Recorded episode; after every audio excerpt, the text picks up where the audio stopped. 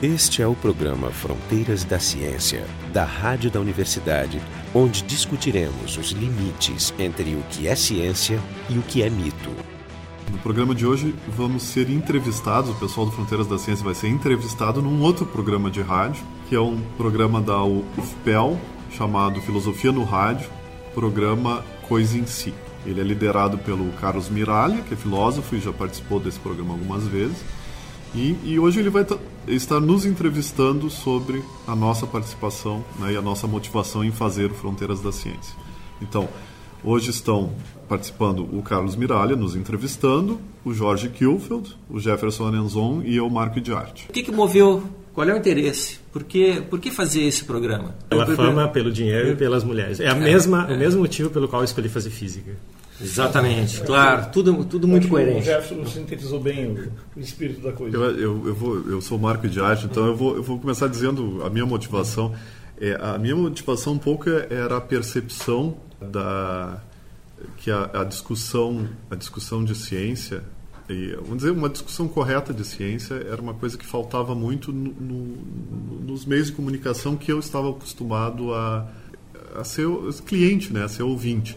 Claro que a minha ideia não era, quando a gente começou a pensar sobre o assunto, não era substituir a grande mídia, né?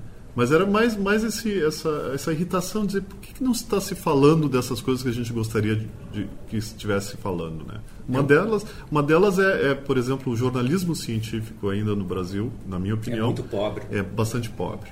E, e, certas coisas são ditas que são muito longe de serem científicas, como se fossem científicas. Por exemplo, o espaço dedicado alguns anos atrás ao fim do mundo em 2012 foi muito grande, enquanto que existia vamos dizer, uma série de, de iniciativas científicas muito interessantes acontecendo na mesma época que pouco era falado. Né?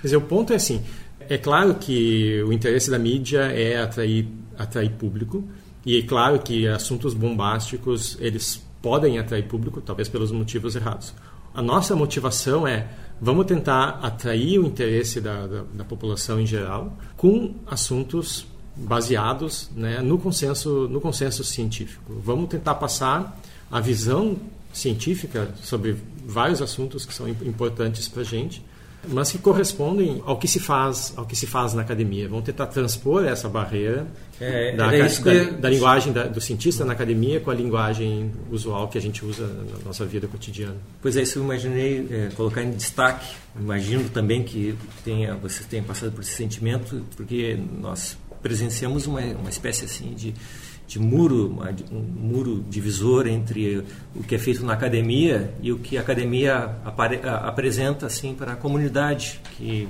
por exemplo, agora nós estamos aqui num, num espaço público, né, de uma universidade pública, onde são feitas pesquisas e tudo mais, que são fomentados de, de, uma, de, uma, de uma maneira ou de outra assim pelo por esse público que de alguma maneira deveria ter tem o direito a ter acesso e a mídia convencional parece que não, não tem interesse, não, não se preocupa em, em mostrar.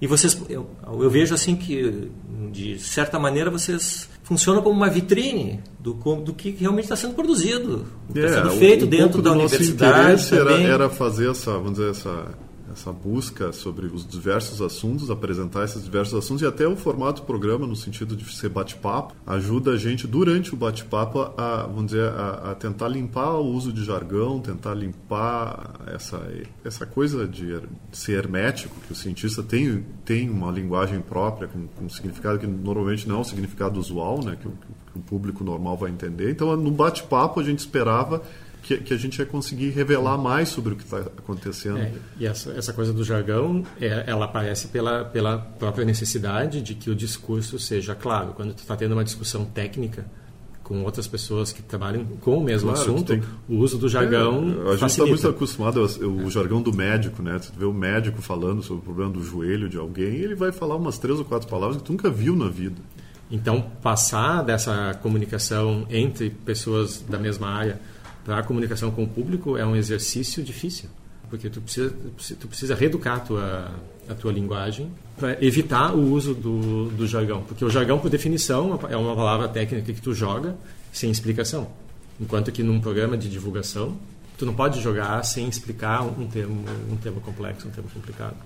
Eu peço para vocês então assim, ó, já que esse programa tá, é voltado para um é, quem sabe um outro tipo de público que não tem contato o trabalho que vocês fazem, é, traçam, tracem para nós um, um, painel geral do, do programa e o tipo de, sim, tipo de abordagem. Eu, pelo que eu vejo, assim, vocês não, não se preocupam em apresentar só uma área do conhecimento, assim, vocês não convidam só seus, os colegas do departamento, ou, ou gente voltada à física, né? embora uh, todos, todos os que estão aqui presentes se atuando são têm uma formação em física, né? Então o, o leque, a, abrangen, a abrangência do programa assim é a ciência em geral, não a, a divulgação do que se faz de ciência em todas as áreas, todas as áreas que são, pelo menos do ponto de vista acadêmico, são relevantes. A ideia, até pelo próprio nome do programa, é tratar de todos os assuntos que fazem fronteiras ou fazem fronteira com a ciência.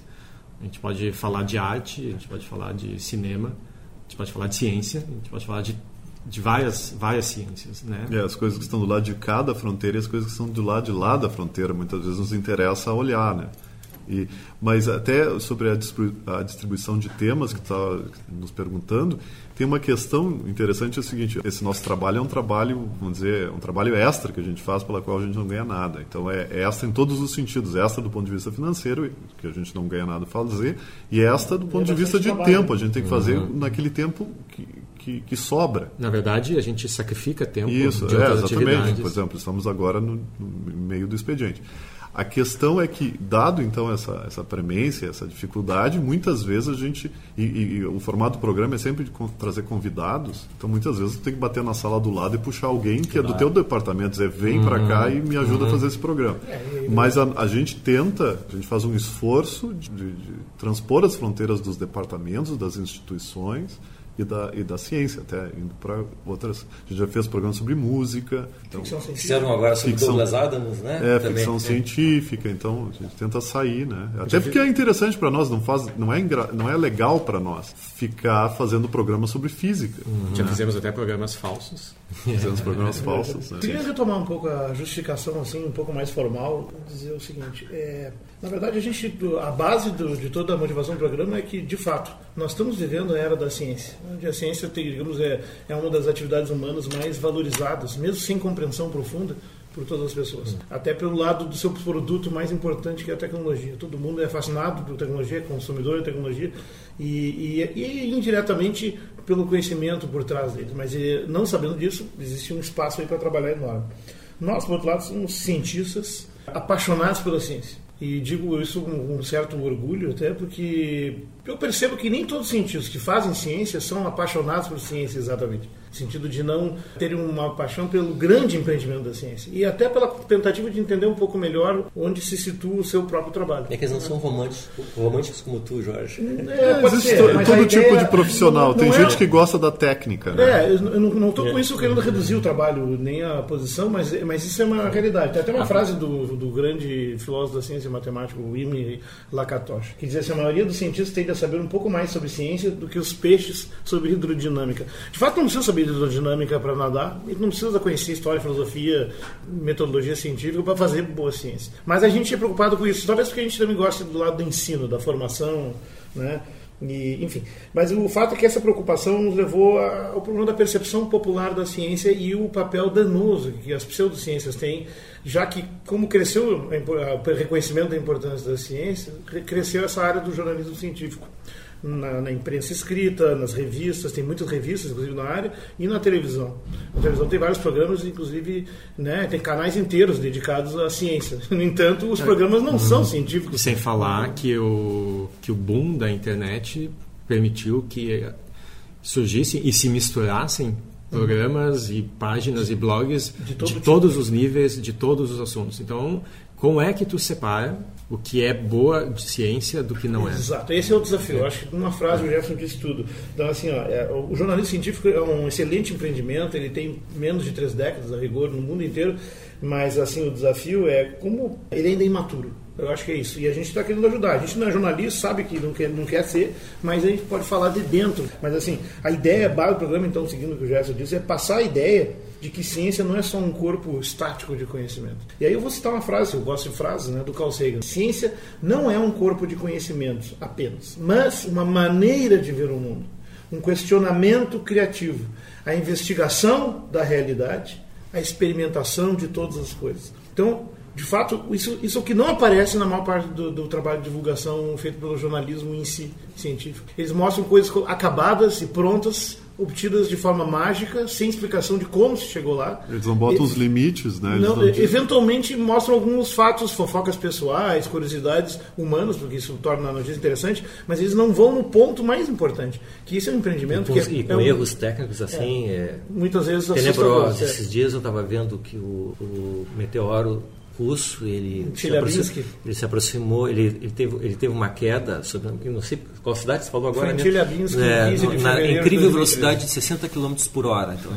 é um Fusca, mas enfim... É, é... Ou que é o, esse astronauta que pulou de paraquedas em, em queda livre, em várias televisões aparecia a velocidade que, que ele tinha quebrado a barreira da velocidade da luz. Isso é, é fascinante. Okay. Essa é impressionante. Né? É, ele realmente virou um taque né, quando caiu. Mas assim, é, não é por esses pequenos errinhos. Isso aí é menor, porque se isso motivar Mas são sistemáticos, eles erram muito demais. É, isso, é, isso, assim, ó, quando tu vai já, ver fix... já revela uma displicência, sabe? Mas quando tu vai ver ficção científica, por outro lado, tu tá vendo, um, a partir desse ponto, também invenções e criações que não existem. No entanto, ambos acabam servindo para motivar. O que a gente acha que tem que dar um passo além disso, não só a motivação, tem que ser uma motivação de qualidade. Tem que também verter e explicar que o, que o empreendimento científico ele é uma atividade coletiva, extremamente construída em torno da noção de crítica e autocrítica, onde eh, tudo é avaliado constantemente, e isso é talvez a grande diferença do empreendimento científico para as demais atividades humanas. Nenhuma outra área do conhecimento e das ações humanas, direito, engenharia e outros, é baseado na constante reavaliação e crítica do que se faz. Aliás, se fosse, nós temos muito menos corrupção e outros e crimes, etc. Se bem que isso não impede que na ciência também não hajam furos e falhas e fraudes, mas que até duram muito tempo. E ocorrem, vezes. e são um assunto que inclusive a imprensa aborda de forma sensacionalista, como se fosse a mesma coisa,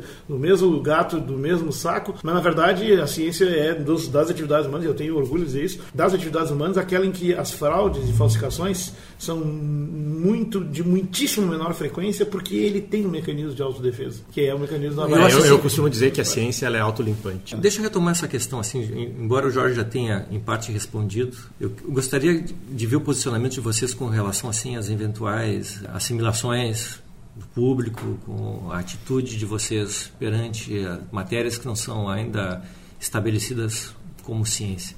No seguinte sentido, assim, ó, porque eu acho que tem, tem aquele tipo de visão eu vou dizer, já vou carregar um pouco nas, na palavra, né, pseudo-democrática, no qual nós deveríamos ver a ciência assim como mais uma forma, mais uma forma cultural humana que se apresenta como muitas outras mais e todas deveriam ter o mesmo tipo de espaço ou de consideração, digamos. A verdade não tem dono, então ela eventualmente pode estar de posse de de uma atividade intelectual que não seja exatamente como, como a da ciência. Isso não tem um, da parte de vocês não tem um, um traço meio dogmático, assim. Vocês não, não se acham assim, não estão se achando os donos da verdade?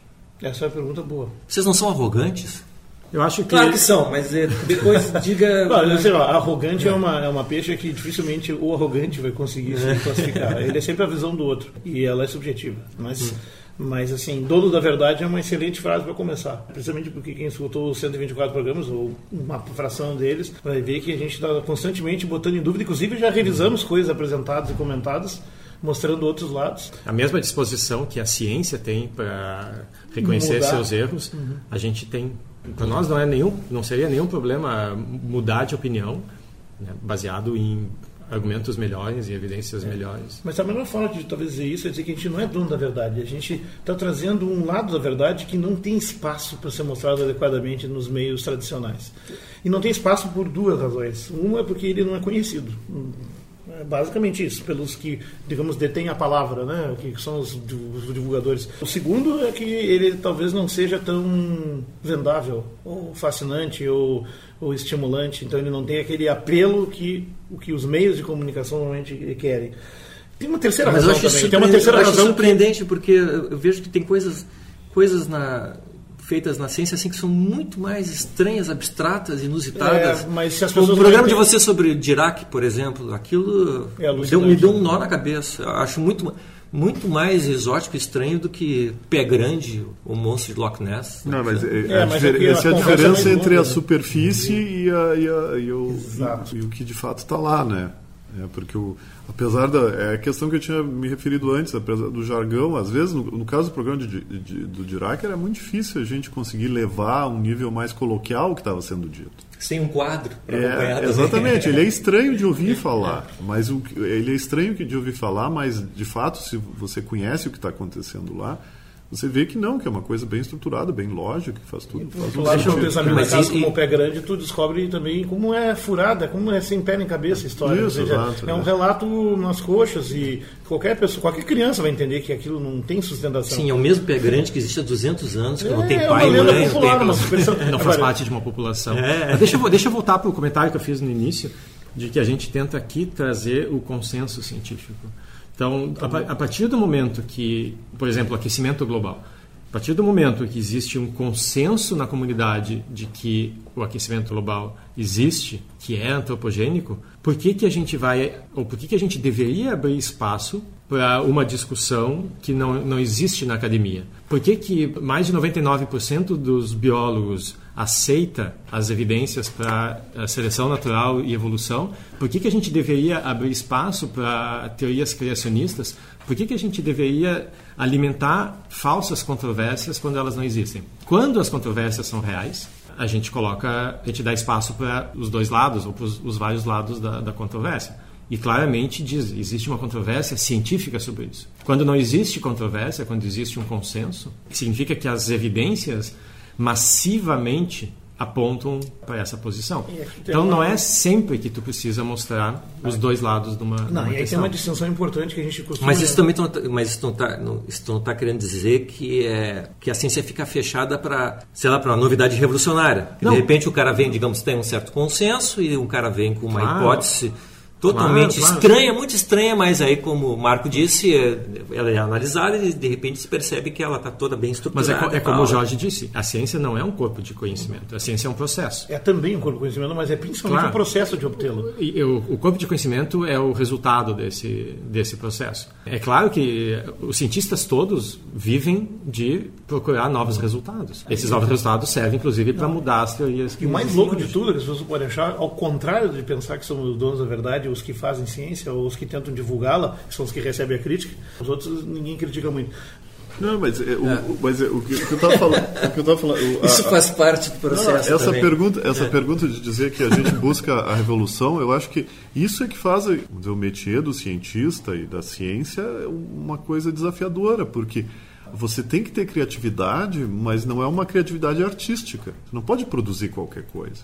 Você tem que produzir qualquer coisa que tenha coerência e que funcione, que tenha resultado e que seja depois que, que leve a um Mas avanço. sabe assim, tu até Não, mas- pode não, mas produzir qualquer coisa, mas, depois, tu não- mas tu não pode deixar de evitar que ela passe por aquelas filtragens lá, críticas. Não, o filtro, filtro da realidade. É, é. Mas você tem que pensar que existe, e isso varia de área para área, tu- existe um corpo de conhecimento para o qual as evidências dão, dão apoio. Para que a gente, para que se mude algo, tu tem que conseguir que esse novo conhecimento ele se encaixe em toda essa teia de áreas, diferentes áreas, diferentes É um jogo resultados. de Lego complicado. É muito complicado. Tu tem que pensar, ou seja, não é qualquer coisa, não é qualquer Então, para tu derrubar uma parede que está sendo sustentada por cordas e amarras de vários lugares, tu tem que apresentar uma quantidade de evidência tão grande quanto é a extraordinariedade da tua Talvez alegação. se- seja um ponto assim importante para que, eu- que eu, eu acho que eu devo ter percebido né, nos programas que vocês apresentaram. Então, no mínimo, vamos insistir nessa ideia que eu acho que tem, tem digamos, tem aquela dimensão de consolidação das teorias científicas que já,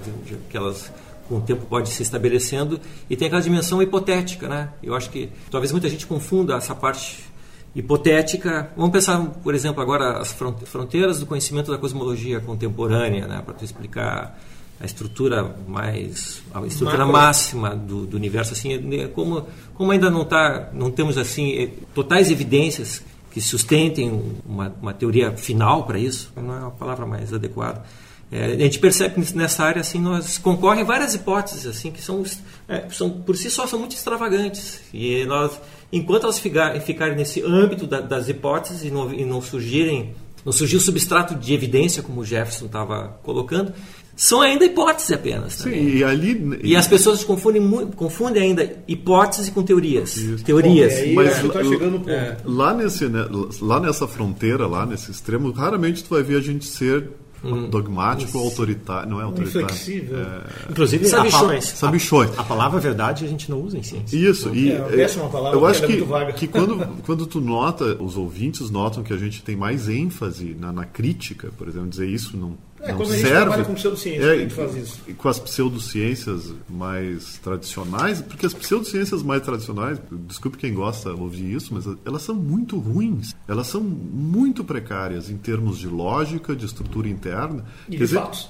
E de fatos, quer dizer que a crítica, essa em alguns programas a gente faz uma crítica, às vezes beirando a ironia do que acontece, não é, não é uma demonstração que somos sabichões ou coisa assim, né? não mas é uma demonstração que essas teorias realmente são é, não, eu acho que pode eu, eu, eu acho, eu acho também, talvez seja um momento, talvez seja um momento de vocês deixarem uma, uma, um ponto bem claro, né? Isso, isso, o que vocês fazem não é uma, não é uma atitude de censura, é uma atitude de crítica. Uma, se, se quiserem, querem pensar, pense o que quiserem, mas, é, mas, é, mas que é, paguem o ônus, né, do que estão falando. E não é, não é coisa assim do Marco, do Jorge ou do Jefferson. É, é, as críticas que são feitas à pseudociência aqui nesse programa são críticas que a gente abre um livro texto de básico de, da, da vamos dizer, das ciências, da, da grande área onde essas pseudociências estariam incluídas, e, e a gente vê nesses livros textos que, que, que aquilo que está sendo dito na pseudociência é uma bobagem. Por outro lado, com esses conhecimentos advogados das pseudociências, ninguém passaria num vestibular. Exatamente. Só para mostrar mais um teste da realidade que existe. É, exatamente. É, então, então não é assim, não, não é um, porque para mim só o dono da verdade ele é o dono da verdade quando ele consegue, ele começa a dizer que num ponto polêmico o lado A prevalece sobre o lado B e tu tem que acreditar Sim. nisso. O que, que seria, o que, que seria mais arrogante? Tu afirmar algo baseado em décadas, séculos de experimentos e evidências ou alegar algo baseado na tua experiência pessoal. Isso é verdade baseado na minha experiência pessoal. Para mim um funciona logo e eu acho é que assim. o Jefferson está colocando aqui uma coisa importante que é a distinção entre o objetivo e o que é subjetivo. Todos têm valor, mas eles têm valor, eles têm uma validação epistemológica diferente. O subjetivo é muito importante para cada um de nós mas ele não, não é uma verdade compartilhável e confirmável pelos outros. E todo e, o esforço da, que a gente faz na ciência é exatamente é, para tirar esse caráter poder compartilhar. Então eu acho que é uma distinção, eu gosto de falar que a gente faz é distinções. Nosso trabalho nesse sentido é fácil. A gente só está fazendo distinções e batendo com água mole em pedra dura para mostrar que, e essa é a base da ciência, existe uma coisa que são os fatos e outra coisa são as teorias ou explicações. Isso é uma distinção importante de fazer. A gente tem que fazer ela o tempo todo. Tem complicações então, filosóficas para isso, é, mas tudo bem, sei, vamos usar no senso Com certeza comum, tem, mas assim, é. exatamente quando nós estamos é. falando sobre criacionismo versus evolução, uh, sobre aquecimento global e os negacionistas do aquecimento global, tem, eh, primeiro, os que resistem a isso e, e, acabam fazendo pseudociência é porque eles estão negando o conjunto de fatos que são evidências massivas, que eu chamo convergência de fatos, até mais do que fatos individuais, convergência de números de fatos. O que não quer dizer que não possam ser explicados de outras formas, mas essa forma ainda não existiu, não apareceu. As palavras cruzadas da Susan Hack, né? Só para citar é, uma, uma e, e quanto que as explicações são, onde as, a, a, ali pode imperar a diversidade de opiniões. Ou seja, os fatos são mesmos, agora a interpretação deles ainda tem então, diversidade, porque é ali que vai surgir um novo. Mas só para concluir, ah. o que vai unificar essas duas coisas, e é a única coisa que a gente defende aqui, que é talvez a única coisa que significa ciência. Ciência é um conjunto de métodos, é uma, é uma abordagem literalmente guerreira, em defesa do conhecimento mais válido. Ou seja, para já que o conhecimento é uma coisa tão precária e tão difícil de obter com as nossas limitadas mentes humanas nesse mundo, nesse vale de lágrimas que vivemos por tão pouco tempo e de forma tão precária, muitos de nós, a gente pelo menos tem isso para você pegar, que é a, validação coletiva, a avaliação crítica, o ceticismo organizado. Ou seja, uhum. isso é fazer ciência. E isso não é dito nunca. Isso não aparece em nada na, na divulgação Só deixa eu colocar uma coisa, de então. ciência, no jornalismo científico. A gente está tentando fazer isso. Uhum. Por isso que o nosso contraponto é aí. A gente, com um programa de meia hora, que é outra limitação, é o tempo.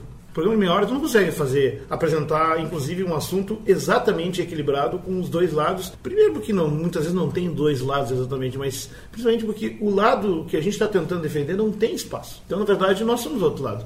Estamos é, tentando ser, pelo menos, tentando fazer precariamente isso. E eu acho que isso explica porque que aí acaba chegando a 2.500, 3.000 downloads o programa em algumas semanas. Cada programa é baixado nessa. Porque eu acho que há uma, há uma carência desse, desse tipo de colocação, esse tipo de discurso, esse tipo de informação. Né? Acho que isso encoraja as pessoas que fazem ciência a fazer ciência melhor, a se sentir um pouco mais seguros, estimula novos uh, jovens a se interessar e entrar no trabalho científico, porque isso é uma das atividades intelectuais mais fascinantes que tem. Pelo menos nós achamos. Né? E a gente tem direito de vender o nosso peixe. Né? Deixa eu ver se eu entendi. Quero ver se vocês concordam comigo. Vocês não pensam que, por exemplo, o programa Alienígenas do passado no History Channel, vocês não acham que o programa deva ser, deva ser proibido?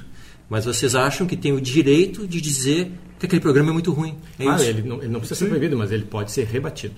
É, aliás, eu gostaria que a gente tivesse espaço para rebater na mesma altura lá. a ponto, tem. digamos assim, de não ter mais, não ter mais um público interessado, aí ele o... morre por conta, pró é, conta própria. É, o interessante é que, eh, vamos dizer, acontece. a ideia é que na, se a gente fizesse um programa sobre os alienígenas do passado, o que a gente tentaria fazer é, é certamente a gente não quer o, que ele saia do ar, né, forçar que as pessoas não falem não, nada, sobre... Não proibir nada. Mas né? certamente a gente vai dizer assim, aqui, aqui são os calcanhares de Aquiles né, que sustentam os argumentos desse pessoal que acredita nos alienígenas.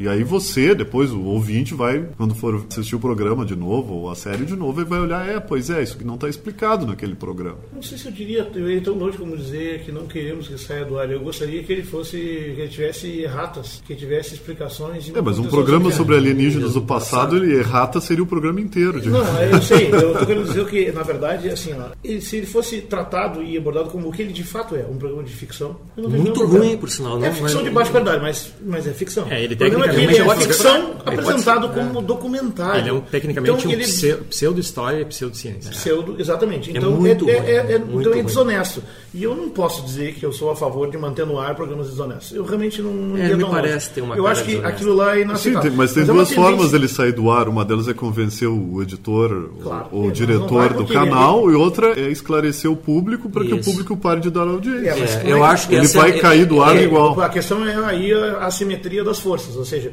tu tem três canais, na verdade, com programas pseudocientíficos no ar. E um deles é o Discovery Channel. Tem programas sobre fantasmas, sobre ovnis. Mas tem programas muito bons também. Channel e também, também o National Geographic. São os três principais que tem. Pois é, mas do, a partir do momento que tu passa os dois, como é que a pessoa ah, é, por isso, por isso, que nós temos que chamar atenção. É. Mas eu sou verdade, contra qualquer tipo de proibição. E até existe um que outro programa nessa linha, assim, o Mythbusters faz isso, outros divulgadores fazem isso, o Carl Sagan faz isso, mas na verdade, se tu olhar no grande cenário, tu não tem assim um programa sistemático tipo que a gente está tentando fazer para mostrar que aquilo está errado. É. E, portanto, é uma competição injusta. Eles ganham, nós tentamos fazer um arranhão aqui e ali.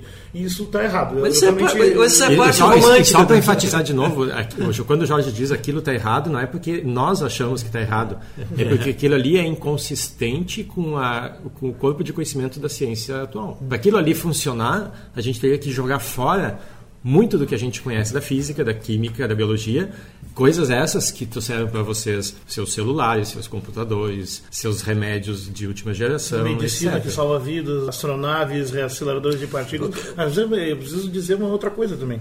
Na verdade, assim, ó, o mais incrível da ciência é que, no fundo, no fundo, para a ciência vale tudo tudo é possível. As coisas, ideias mais loucas, como a gente falou, né? mais loucas até do que as é uma fantasias. Uma coisa darwinista também, é. Tem mas, um monte de hipóteses mas mutantes que... É, vale tudo. É. Porém, na hora de provar, na hora de validar, né, de justificar, aí a, bicho, bicho pega. Ali não vale tudo, ali é trabalho duro, deixa, suor, de, mas assim, Deixa eu chamar atenção para outro, outro ponto deixa, também. Deixa eu concluir a ideia, senão eu vou perder de novo. Que é assim, ó, o problema é esse. Uma proposição pode ser extraordinária, não tem nenhum problema. Mas uma proposição extraordinária é mais difícil de ser embasada. Então, mesmo as ideias mais malucas do ufólogo mais delirante, ou do astrólogo mais místico e tal, poderia ter validade ah. material, poderia ser verdade. Acontece que as provas não existem e eles não trazem, não estão nem preocupados em fazê-lo. Então é assim, ó, proposições extraordinárias exigem demonstrações extraordinárias. Ou evidências Essa, extraordinárias. Ou evidências extraordinárias. Isso é uma frase também do Carl Sagan que resume isso. Nós não somos contra ideias fascinantes e mirabolantes. A gente só quer que elas tenham algum tipo de validação, de comprovação, de conferência, de confirmação. E é isso que não tem nas pseudociências. E aí a gente fica preocupado. Eu fico muito preocupado quando tem programas fazendo suposto documentação de, ciência, de pseudociências, documentários pseudocientíficos são, nessas redes. O problema é que são irmandados é, com programas bons. E que não, e que não dão bons, espaço para autocrítica. Alguns deles até é, botam entrevista um cético com uma frase de dois segundos lá no meio. Mas é, aí... Forte é contexto. Tá. E aí, e aí essa última coisa que eu queria dizer 30 minutos a gente tem para fazer isso, e é o, o, máximo de contraponto. Já é possível fazer bastante coisa, mas ainda não é tudo, porque eles têm mais tempo e mais impacto, imagens, muito mais info, muito mais difusão. A questão é que o terceiro problema de divulgação científica é o tempo para explicar. A mídia consome informação sintetizada, enxugada, frases de efeito, slogans, né, palavras de ordem quase. E como ela se repete, todas elas se confirmam mutuamente, o cara diz lá, um OVNI foi avistado em tal lugar e pesquisadores, supostamente pesquisadores científicos, mas são ufólogos ou ovnólogos, alegam que pode ser não sei o que, um acidente, não sei o que. Bom, ah, isso colocado assim, e não entrevista ninguém para dizer, bom, não existe evidência que seja um OVNI, mas tem a possibilidade de ser Vênus, um avião, um balão, um meteoroide, ah, tem 30 coisas que pode fraude. ser. Ou a agência, ou a Estação Espacial Internacional passando, enfim, mas isso não é colocado. Por sinal, eu diria que nesses programas, é, os, precisa os, tempo. os OVNIs eles não existem, porque eles são sempre identificados como naves extraterrestres. É, na verdade, são objetos voadores plenamente identificados. São os Ah, o, que, o que eu me pergunto sempre é por que, que toda vez que aparece um vídeo sobre um OVNI, por que, que só aparece um vídeo? Qualquer evento na Terra, vocês vão ter pelo menos 100 vídeos de 100 ângulos diferentes. É, como aconteceu filmados. com o meteorito de Chelyabinsk. com qualidades diferentes. né? Qualquer pessoa que levar um tombo na rua vão ter três câmeras gravando Tá e botando na internet. Ah, Já que estamos falando desse assunto... Só um pouquinho, temos antes, programa, antes que, antes que eu me esqueça, assim, aqui- peraí, só um pouquinho, Jorge. É, o programa é mais geral. Eu acho que tem outra, outra, outra característica, assim, que talvez é, os ouvintes do programa Fronteiras da Ciência possam vir a pensar que, no fundo, vocês são meio que implicantes, implicam, assim, com... Ah, Não, a gente implica mais um com os outros do que Não, não, mas Mas olha só, é, mas no seguinte, gente é no seguinte sentido, quer ver? ó, é, é, talvez as pessoas devam achar que é, vocês não querem que existam discos voadores. Por exemplo, eu, por exemplo, eu, eu, eu posso garantir para o público que eu adoraria que a gente fosse visitado sistematicamente, assim, ou pelo menos a cada. dizer, a cada, abduzido? Tu a cada, gostaria de ser é, a cada, a cada mês, podia, ou tivesse essa possibilidade. Pô, que legal que seria, né? Se houvesse discos é, voadores. e Eu, eu, por acaso, criei a disciplina É. mais antiga de exobiologia que existe na Universidade Federal no Brasil e ministro ela desde 11 anos já. O que, que é exobiologia? É o estudo da possibilidade de vida extraterrestre. Aliás, se tiver um OVNI, eu vou ser o primeiro a querer saber. É, nós queremos- A questão é que nós queremos que é a existam os OVNIs, né? Exato. Mas Sem- uma, uma coisa, sem uma coisa é falar- eu querer, outra coisa é o fato, aí né? que estamos conversando. Sem falar em todas as possibilidades de pornografia alienígena que se abriria. Que são fascinantes também. E também estamos abertos a isso. por que não? Mas eu, só, eu queria falar um pouco sobre o que o Jorge, eu pegar o, o gancho no, no que o Jorge está falando, que o, o jeito que a mídia reporta os, os eventos, né, por exemplo, o caso dos OVNIs, ele não é muito diferente do, que a- do jeito que a mídia reporta os resultados científicos. A mídia, como, como a, a ciência ela tem um valor, né, tem um valor para o público agora, cada vez tem mais espaço de notícias científicas, mas elas são simplesmente a reportagem do resultado da, Exatamente. ela não se discute as limitações dos estudos, como qualquer artigo científico, uma das coisas que está lá dentro embutida no artigo científico são as limitações do estudo feito. Isso nunca é dito. Então, o, o E daí ouvinte- talvez venha a confusão, porque também a ouvinte- pseudociência só vê resultados, a Isso, ciência só vê exatamente. resultados. Então, É, as pessoas- o resultado, ouvinte, resultado o por ouvinte fica resultado. com essa impressão assim, fica com essa impressão, ah tá, num dia o ovo faz mal. O pessoal de, sei lá, do- da Universidade de Bolonha disseram que ovos faz- fazem mal à saúde. Depois, dali a um mês, o pessoal da Universidade de Helsinki diz que ovos fazem bem. Ou seja, o cara que agora está reportando que o ovo faz bem, ele nunca chega para o leitor ou para o ouvinte dele e diz, é, se lembra que na semana passada o ovo fazia mal? A diferença foi que houve uma mudança em tal coisa, os caras viram que a experiência aquela estava errada. Nunca é dito isso. Então parece que a ciência é assim, que vai trocando também. Ou de- então o leitor ouvinte, ele sabe, fica sabendo que existe um buraco negro no centro da, da galáxia, nossa Via Láctea, ele, ele vai achar isso tão estranho, formidável, como está a afirmação de que os egípcios foram visitados por ETs há seis mil anos atrás. Então, E, e a gente tem que assim, ó, como, como separar isso, né? É, e tem um lado da questão que é o respeito pelas pessoas. As pessoas, é, tem uma diferença. O fazer científico exige que o cientista seja uma pessoa preparada para mudar de ideia o tempo todo. E acostumada a enunciar qualquer coisa que conheça, sempre de forma aparentemente flácida e incerta. É, mas pode ser, é, não, ou seja, não, a gente não, Não, não, afirma muito, coisa. não muito firme. Não muito fi- mas é verdade. Tu tem que dizer assim, ó, foi achado isso, porém pode ser tal outra coisa. As Então, evidências é, apontam. é, Agora, a- a- as pessoas, a a maior parte da humanidade vive um dia a dia, elas precisam de certezas. É uma coisa cultural, é humano. Inclusive, durante toda a história da humanidade, antes do advento científico, é, as certezas eram o que nos guiavam. Por exemplo, cultura mandava, por exemplo, não comer carne de porco. E eventualmente não usar determinada mão para fazer necessidades e a outra para comer, por exemplo. Então, são dois fatos uh, que são superstições, mas que têm um fundamento. Ou seja, superstições? Não, são tidos como superstição porque não tem um fundamento, mas tem um fundamento prático. Ou seja, você observou que fazendo, seguindo aquela regra, maximizava a chance de sobrevivência, não precisava explicar nada e se todo mundo seguisse cegamente, sem pensar, ótimo. Agora, é, é, a gente não quer dizer que as pessoas devem abandonar esse tipo de certeza, porque nós mesmos vivemos com esse tipo de coisa no dia a dia. O que tem é, é que criar um novo espaço para esse novo conhecimento que é recente, que é o conhecimento científico, e mostrar que ele é uma outra forma que complementa e, inclusive, reforça a beleza das coisas que são sabidas de antes e, eventualmente, corrige as superstições e costumes que não são corretos, não são adequados. Muitas ideias machistas, racistas e outras que não têm fundamento, podemos abandonar. Agora, outras coisas boas, por que não? Então, realmente, ao contrário do que os pós-modernos dizem, que a ciência é ortodoxa, dona da verdade e também não respeita a diversidade do pensamento humano, isso não é verdade. Dita da forma correta, ela respeita sim, mas coloca as coisas no devido lugar. Ou seja, se um mito popular antigo, um hábito cultural, um costume, ele, ele leva a práticas que são complicadas, que, por exemplo, não usar camisinha porque não precisa, sei que, isso é uma coisa que nós vamos ter que dizer abertamente. Essa é uma, é uma prática que ele recomenda que não se faça. Ponto. E, e, vacinas. Vacinas são perigosas porque são inoculação de, coisa, de coisas podres decompostas obtidas do, do organismo doente.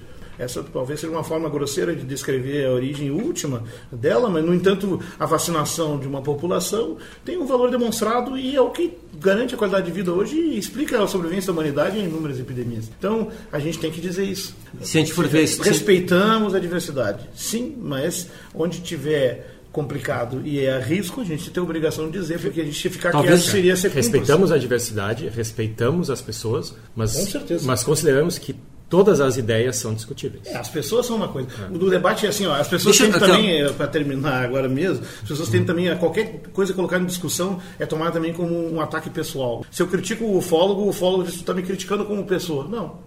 Esse é um costume. E no Brasil é mais forte isso. A gente não consegue fazer críticas a ideias e as, que, que as pessoas entendam que estão se criticando também elas como pessoas. No seu último elemento, a sua última barreira pessoal. Não. Não, mas é que isso é tu ser, pode ser uma pessoa sensacional, maravilhosa e tal, e ter ideias loucas. Mas é que isso, é, isso é ser humano, né? Porque, ah, em geral, tu não separa a tua visão de mundo do, de quem tu é. Faz, faz parte da tua definição. É difícil, mas a gente pode ter, esse é um exercício que a gente está fazendo aqui. É, Para entender ciência é necessário fazer um pouco essa separação. Distinção, não separação.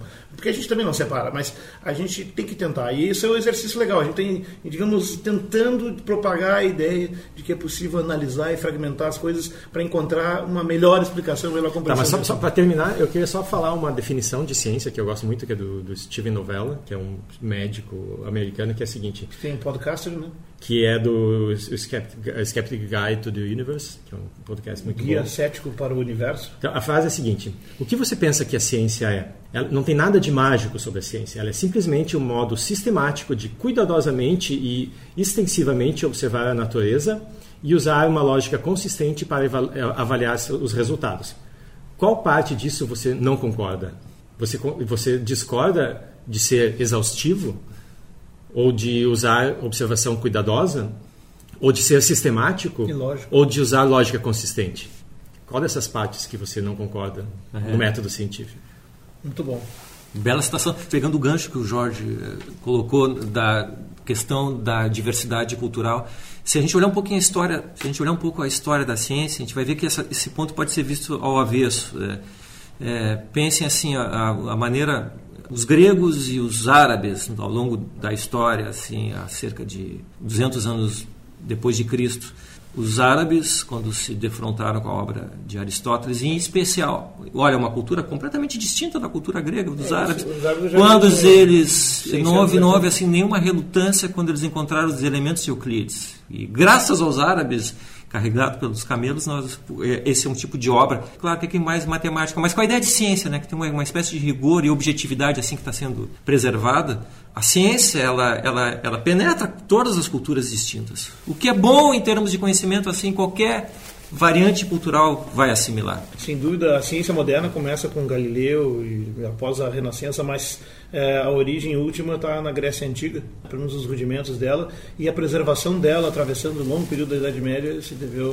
a. E não, atu... e não, e não por acaso, a, a ciência, a ciência não por acaso ela surge, ou a ideia assim de que a razão aparece como um instrumento diferenciado da tradição e tudo mais, ela ela surge concomitantemente com a democracia. Não deve ser por acaso isso. Então, ciência, razão e democracia andam de mãos dadas. E é por essa razão que eu já acho que o nosso programa até tem um certo papel. E, você, o, e o ouvinte deve, estar, deve ter percebido já que todos os presentes aqui sempre querem ter a última palavra. Então, esse foi o programa Fronteiras da Ciência. No programa de hoje, nós fomos, de fato, entrevistados num outro programa, que é o programa Filosofia na Rádio programa Coisa em Si, da Universidade Federal de Pelotas. Esse programa é dirigido pelo, pelo filósofo Carlos Miralli. Então, e o, o, tema do programa foi justamente a justificativa por que, que tem que ter um, um, um nosso programa de rádio, né? Que, que, discute ciência e faz a crítica à pseudociência. Então, e os participantes foram, além do, Carlos Miralha, o Jorge Kilfield, o Jefferson Enzon e eu, Marco de Arte. O programa Fronteiras da Ciência é um projeto do Instituto de Física da URGS, técnica de Gilson de Césaro e direção técnica de Francisco Guazelli.